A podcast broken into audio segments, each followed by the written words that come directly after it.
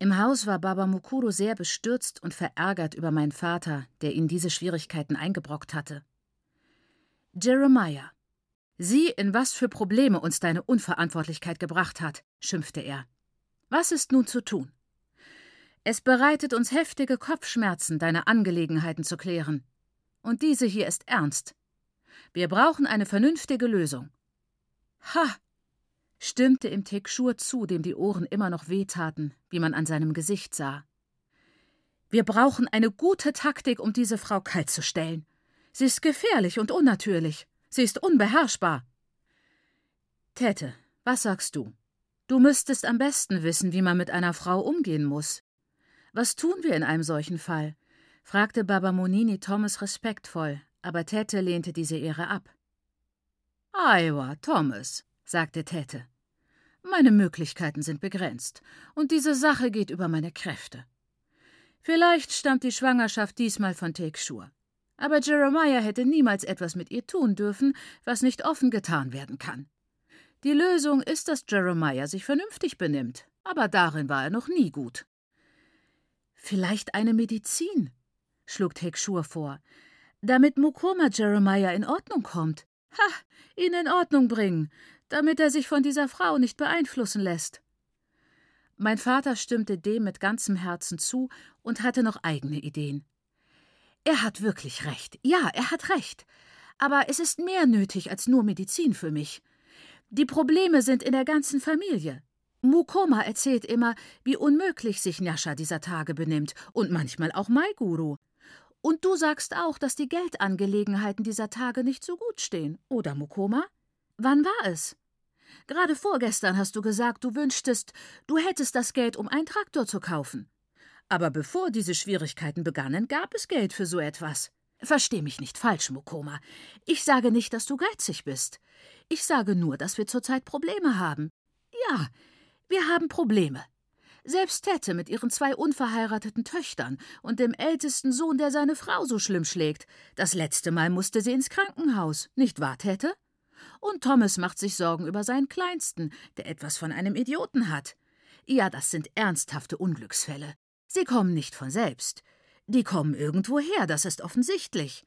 Sie werden geschickt. Und man muss sie zwingen, dorthin zurückzugehen, wo sie herkamen, ganz zurück. Das ist eine Angelegenheit für ein gutes Medium. Ein gutes Medium, das die Zeremonie richtig vollziehen kann, mit allem drum und dran. Mit Bier, einem geopferten Ochsen, mit allem.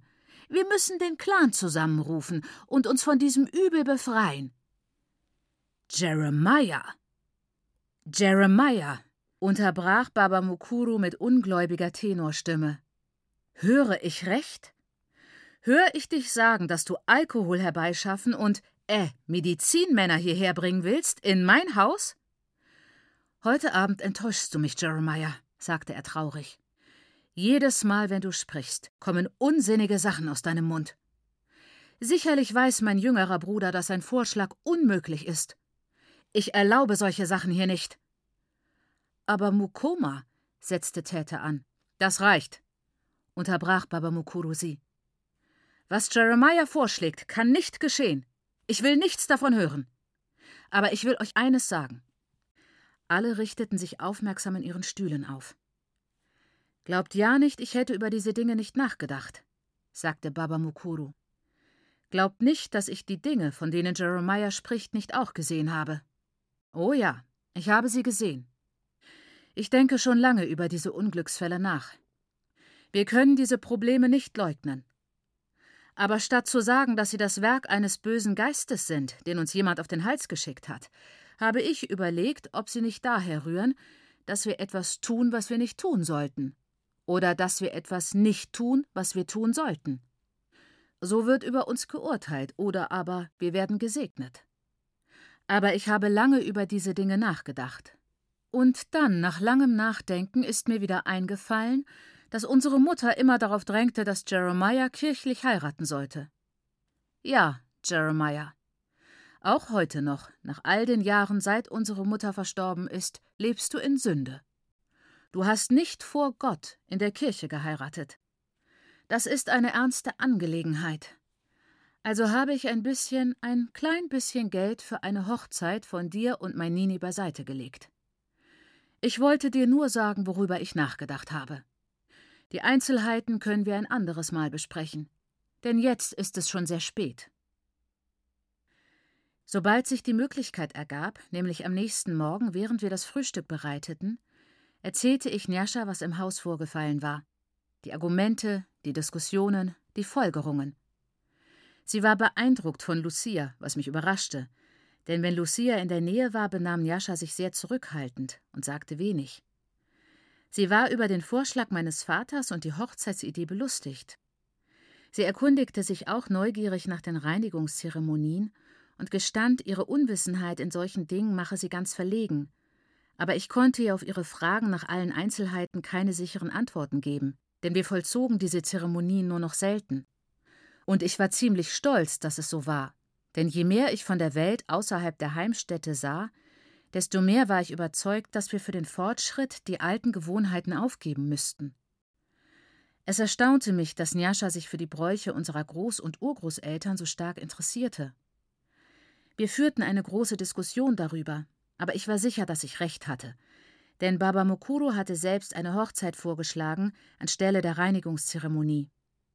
Als ich Nyasha dieses Indiz für das Wesen des Fortschritts vorhielt, wurde sie ziemlich ärgerlich und hielt mir einen Vortrag darüber, wie gefährlich es sei, die christlichen Sitten für fortschrittlich zu halten. Es ist schon schlimm genug, sagte sie scharf, wenn ein Land kolonialisiert wird, aber wenn das auch mit den Menschen geschieht, ist es das Ende, wirklich das Ende. Das war auch das Ende der Diskussion. Njascha sagte, dass sie mehr unterschiedlichen Situationen ausgesetzt gewesen sei und deshalb viel Anlass gehabt habe, darüber nachzudenken. Aber auch ich müsse mich nun mit diesen Fragen beschäftigen, wenn ich mir ein eigenes Urteil bilden wolle. Ohne mir im Klaren zu sein, worüber ich eigentlich nachdenken sollte, versprach ich brav, es zu tun, und wir trugen das Frühstück zum Haus, wo Täte im Wohnzimmer saß, während Mai Guru den Tisch deckte. Ah, Mai Guru, sagte Täte gerade. Glaub mir, diese Frau hätte mich fast umgebracht. Ich wäre vor Lachen fast gestorben. Diese Lucia, Iowa, diese Lucia ist verrückt. Und Mukomas Gesicht, wirklich, als wäre Lucia nackt hereinspaziert. Täte wischte sich die Tränen der Heiterkeit aus den Augen. Machido, wenn du dabei gewesen wärst, hättest du dich herrlich amüsiert. Ich hab's gehört, Täte, ich hab's gehört, gluckste Maiguru. Aber Sie haben es sich selbst zuzuschreiben. Sie sollten sich nicht mit Frauen wie Lucia einlassen. Sie verzogen ihre Gesichter und brachen in hilfloses Gekicher aus. Werden wir nun eine Reinigungszeremonie oder eine Hochzeit veranstalten? fragte Tette. Ihr fettes Gesicht bebte, als sie ihren Kopf schüttelte. Sag uns, Mai Guru, was heilt Jeremiahs Haltlosigkeit besser? Diese Männer, Aiwa, diese Männer. 8. Ich war nicht der Ansicht, dass man über die Pläne meines Onkels für meine Eltern lachen sollte. Für mich war diese Hochzeit eine ernste Angelegenheit. So ernst, dass sogar mein Körper höchst beunruhigend darauf reagierte. Wann immer ich darüber nachdachte, wann immer ich meine Mutter in jungfräulich weißem Satin oder Schrecken aller Schrecken, mich selbst als süße, affektiert lächelnde Brautjungfer vor mir sah, kribbelte meine Haut grauenhaft, meine Brust verspannte sich, bis ich keine Luft mehr bekam, und selbst meine Eingeweide drohten mir, ihre Meinung kundzutun. Dieselben Symptome befielen mich, wenn ich an Baba Mukuru dachte, was mich in eine schwierige Situation versetzte. Natürlich war ich böse auf ihn, weil er sich diesen Plan ausgedacht hatte, der meine Eltern, mein Heim und mich selbst dem Gespött aussetzte. Aber zugleich konnte ich ihm nicht böse sein, denn das wäre sicherlich eine Sünde gewesen. Böse auf Baba Mukuru, der mein Wohltäter war, mein Vater praktisch, der gut war und Liebe, Respekt und Gehorsam verdiente. Also verdrängte ich die Wut. Gedanken an die Hochzeit verscheuchte ich aus meinem Kopf, da sie so ernste, sündige Folgen hatten. Um mich abzulenken, konzentrierte ich mich auf andere Dinge. Ausflüge zum Yamarira an regenlosen Tagen, Tagträume über die bald wieder beginnende Schulzeit, und ich schloss mich Njascha und ihrer neuesten fixen Idee an, Tontöpfe herzustellen. Wir hatten schon getöpfert, bevor Baba Mokuro nach England ging. Aber da waren wir noch klein und nicht sehr geschickt, so dass die Töpfe immer schief und ungleichmäßig wurden. Aber nun waren unsere Töpfereien kleiner und hübscher und fein verziert. Mit einem dünnen Zweig kratzten wir Muster in den feuchten Ton, wobei wir nach jedem Strich den Zweig in Wasser tauchten, um die Striche glatt zu halten. Wir ließen die Töpfe trocknen und brannten sie dann in Maigurus transportablem Herd.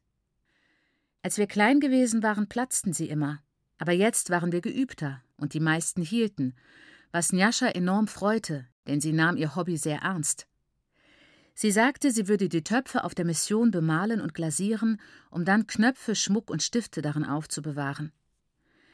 Ich fand allerdings, dass man nur töpferte, wenn man sehr klein war und so tat, als wäre man erwachsen, oder wenn man als Erwachsener Töpfe für Wasser, Mahebu und ähnliches benötigte. Aber wir benutzten inzwischen Kanister für Wasser, und ich hatte noch nie jemanden Hari machen sehen, obwohl wir mehrere im Haus hatten. Also waren diese Töpfe eindeutig Njaschas Fimmel, nicht meiner. Und während sie sehr darauf achtete, dass sie nicht sprangen und sorgfältig ihre Verzierungen einkratzte, waren sie mir ziemlich gleichgültig und dienten nur dem Zeitvertreib. Ich hoffte, dass diese Beschäftigung die Wut, die böse Wut zügeln würde. Aber es war nicht so einfach. Das Problem war, dass ich nicht ständig Tontöpfe modellierte oder zum Yamarira ging oder über die Schule nachdachte. Manchmal war ich allein und musste nur aufpassen, dass das Satza nicht anbrannte. Oder ich fühlte mich wohlig müde, kurz bevor ich einschlief. Dann vergaß ich, dass ich bestimmte Dinge nicht denken durfte, und die Gedanken schlichen sich so unmerklich ein, dass ich sie nicht vertreiben konnte. Sie untergruben meine Abwehr, und ich blieb angespannt und schlaflos, ohne genau zu wissen warum.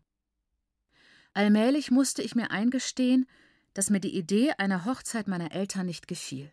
Aber ich begriff nicht, wieso ich so starke Einwände gegen diese Hochzeit hatte, gegen die Vorstellung, dass meine Eltern dann nicht mehr in Sünde lebten. Wenn ich mir die Frage so stellte, wusste ich, dass eindeutig etwas mit mir nicht in Ordnung war. Denn ich hatte mit der Zeit kategorisch gelernt, dass Sünde vermieden werden musste. Der Sündenbegriff war für mich während meines Jahres auf der Mission sehr bedeutsam geworden. Denn wir gingen jeden Sonntag in die Kirche und zum Bibelunterricht und hörten jedes Mal, dass man Sünden unbedingt vermeiden musste. Die Sünde musste vermieden werden, denn sie war tödlich. Ich sah sie vor mir, sie war tiefschwarz, sie hatte scharfe Ecken, war also eher viereckig als rund, so dass man wusste, wo sie aufhörte. Sie funktionierte wie ein raubtierhaftes Vakuum, das die Unvorsichtigen in sich hineinsaugte und nie mehr freigab. Und nun sagte Baba Mukuru, dass dort meine Eltern waren, also auch meine Schwestern und ich. Ich konnte mich oder meine Angehörigen nicht mit der Sünde in Zusammenhang bringen.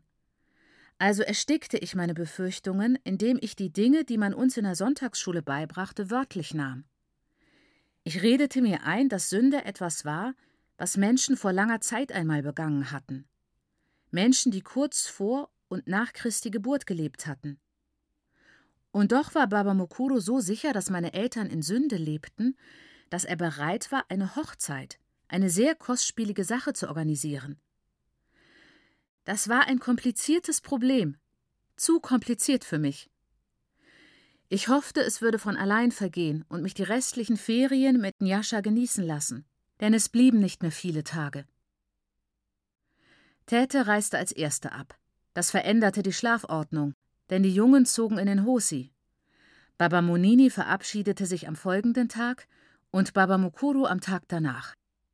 Nyasha fuhr mit, was mich deprimierte und unglücklich machte, denn ich würde sie erst in drei Wochen beim Schulanfang wiedersehen, und das erschien mir eine schrecklich lange Zeit ohne sie. Nyasha war für mich etwas Einzigartiges und Notwendiges geworden. Ich verzichtete ungern längere Zeit darauf, mit ihr über alle meine Sorgen zu sprechen, denn ich wusste, dass sie mit ihrem vielseitigen Denken den Kern des Problems herauspflücken und mir so präsentieren würde, dass ich es nicht nur verstand, sondern auch begriff, dass Probleme nicht existierten, damit wir uns Sorgen machten, sondern um uns im Suchen nach Lösungen zu schulen. Und es gab damals vieles, was mir Sorgen machte. Tief in den weniger zugänglichen Schichten meines Bewusstseins schämte ich mich, obwohl ich das nach außen hin leidenschaftlich bestritten hätte, für meine, wie ich fand, alles durchdringende, innervierende Unentschiedenheit. Bewusst dachte ich, meine Richtung wäre klar. Ich erhielt eine Ausbildung, und wenn ich die erst einmal hätte, würde ich eine Anstellung finden und in der Zeit, die mir vor meiner Heirat blieb, Baba Mukuros großes Werk, die Familie voranzubringen, weiterführen. Alles war für mich damals klar definiert. Hier waren die Ziele und dort der Weg, auf dem wir sie erreichen konnten. Baba Mukuru war mein Prüfstein, der mir zeigte, dass dies wahr war. Also hätte ich damit zufrieden sein müssen, zur Schule zu gehen, meine guten Noten zu bekommen und mich auf das Leben vorzubereiten, das ich beschrieben habe. Aber Nyashas Energie, manchmal stürmisch und turbulent, manchmal zuversichtlich gelassen, aber immer ausgreifend, ein wenig weiter ausgreifend, als ich mir je hatte vorstellen können, begann mir zu zeigen, dass noch andere Richtungen einzuschlagen waren, dass man sich noch in anderen Kämpfen engagieren musste, neben dem verzehrenden Wunsch, mich und meine Familie zu emanzipieren. Nyasha erweckte in mir den Eindruck, dass sie sich bewegte, ständig bewegte und auf einen Zustand hinstrebte, den sie schon lange zuvor gesehen und akzeptiert hatte. Besorgt wie ich war, unsicher wie ich mir ihrer Bestimmung war, wollte ich mit ihr gehen. Ich wollte nicht zurückgelassen werden. Und da ich noch so jung war und jede halbe Stunde für mich zählte, wollte ich nicht drei ganze Wochen ohne meine Cousine verbringen. Da ich wusste, dass ich mich ohne sie verloren fühlen würde, war ich versucht, Baba Mokuro zu bitten, mit ihnen zur Mission zurückkehren zu dürfen, unterließ es dann aber, weil ich wusste, er würde es mir zu Recht verweigern. Es gab viel Arbeit auf den Feldern, im Garten, im Haus, und natürlich konnte ich meine kranke Mutter nicht verlassen. Wir versammelten uns alle im Hof. Mein Vater, meine Mutter, Shur, Lucia, meine kleinen Schwestern und ich, um sie winkend zu verabschieden. Alle lachten und redeten, baten Baba Mukuru bald wiederzukommen und Mai Guru, Nyasha und Shido mitzubringen. Und dann saßen meine Verwandten im Auto, fuhren vom Hof und waren bald nicht mehr zu sehen. Wir atmeten auf und empfanden eine seltsame Erleichterung. Uff, es war gut, Mokoma hier zu haben, es war gut, bemerkte mein Vater. Aber es lastet schon sehr auf den Schultern, wirklich. Er ist eine große Last auf den Schultern. Das ist wahr, nickte Tekshur und schielte lüsternd nach Lucia. Dia, wir haben nichts mehr zu fürchten. Willst du nicht heute Nacht ins Hosi zurückkommen? Vielleicht, wenn du mir die Hände abschneidest, gab sie zurück. Dann wärst du vielleicht nützlich. Du hast noch Hände und bist noch hier. Also wartest du, oder? Du wartest nur darauf, ins Hosi zurückzukommen. Lucia ließ sich nicht provozieren. Weißt du, wieso ich noch hier bleibe? Wegen meiner Schwester. Sobald meine Schwester entschieden hat, was sie tun möchte, wirst du mich hier nicht mehr sehen. Mein Vater und Tikschur fanden das komisch. Sie lachten kräftig auf Kosten Lucias. Was höre ich da? gluckste Tekschur. Die Frau denkt, sie kann fortgehen. Einfach so. Aber Lucia, wo sagtest du, dass du hingehst? Wartest du etwa nicht darauf, dass ich dich zu mir nach Hause bringe? Männer. Sie begriffen nie, dass Lucia eine ernsthafte Person war. Ihr Lachen war wie ihr Zorn, von Herzen kommend und schnell, aber nie oberflächlich. Und sie dachte viel nach, diese Lucia. Obwohl sie über sich lachen konnte, war Denken ein langsamer Prozess für sie, denn ihr Kopf war darin nicht geschult. In den Tagen nach dem Familienrat hatte sie viel darüber nachgedacht, ob sie weggehen sollte. Denn sie kannte die Folgen ihrer Handlungen und fürchtete sich nicht davor. Also wartete sie darauf, dass meine Mutter sich entschied, ob sie mitkommen wollte oder nicht. Da meine Mutter zuerst ihrem Vater und später ihrem Ehemann gehört und noch nie selbstständig entschieden hatte, fiel ihr das sehr schwer. Lucia, seufzte sie, wieso belästigst du mich ständig mit dieser Frage? Kommt es darauf an, was ich will? Seit wann ist es wichtig, was ich will? Also wieso sollte es plötzlich darauf ankommen? Glaubst du, ich wollte von dem alten Hund geschwängert werden? Glaubst du, ich wollte das ganze Land unserer Vorväter durchwandern, nur um in Schmutz und Armut zu leben? Glaubst du, ich wollte, dass das Kind, wegen dem ich diese Reise unternahm, nur fünf Jahre nachdem es meinen Schoß verlassen hatte, starb? Oder dass mir mein Sohn genommen wurde? Welche Rolle spielt es also, ob ich Hochzeit feiere oder weggehe? Es läuft aufs Gleiche hinaus. Was ich schon 19 Jahre erlitten habe, kann ich weitere 19 Jahre erleiden und nochmals 19 Jahre, wenn nötig. Jetzt verlass mich. Lass mich ausruhen. Also blieb Lucia, um sich um meine Mutter zu kümmern, und da ihr Körper Begierden hatte, deren sie sich nicht schämte, zog sie wieder zu Take Sure. Sie tat es, ohne sich zu rechtfertigen. Eine Frau muss mit irgendetwas leben, sagte sie achselzuckend. Und wenn es nur eine Kakerlake ist. Auch Kakerlaken haben ihr Gutes. Man kann sie leicht verscheuchen, nicht? Aber ich war von ihr enttäuscht. Sehr enttäuscht. Ich missbilligte ihr Verhalten und hatte Angst, dass sie wieder mit meinem Vater schlafen würde, was die Zahl der Sünden in unserer Familie so vermehren würde, dass eine Hochzeit zur Absolution allein nicht ausreichte. Ich drängte sie, etwas zu tun, etwas Konstruktives, denn ich glaubte, sie sei dazu in der Lage. Ich war sicher, Lucia könnte Dinge auf die Beine stellen, die anderen Frauen nicht möglich waren. Aber sie ließ sich von mir nicht bedrängen. Mach dir keine Sorgen um Dinge, die dich nichts angehen, riet sie mir sanft. Wenn es für mich einmal bequemer ist, zu gehen als zu bleiben, werde ich gehen. Entweder mit Sissi oder ohne sie, wie immer es am besten ist. Frag mich nicht, wann oder wohin.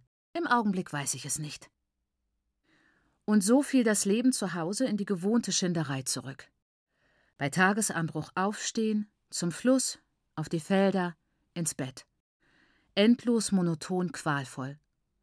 Außer wenn es regnete, aber dann war alles noch schlimmer.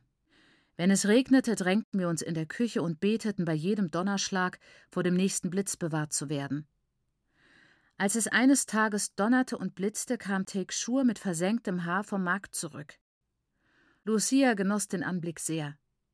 Wenn es dir nur den ganzen Kopf weggerissen hätte, lachte sie, dann wäre dir vielleicht ein neuer nachgewachsen, und schlechter als dein jetziger hätte er kaum werden können.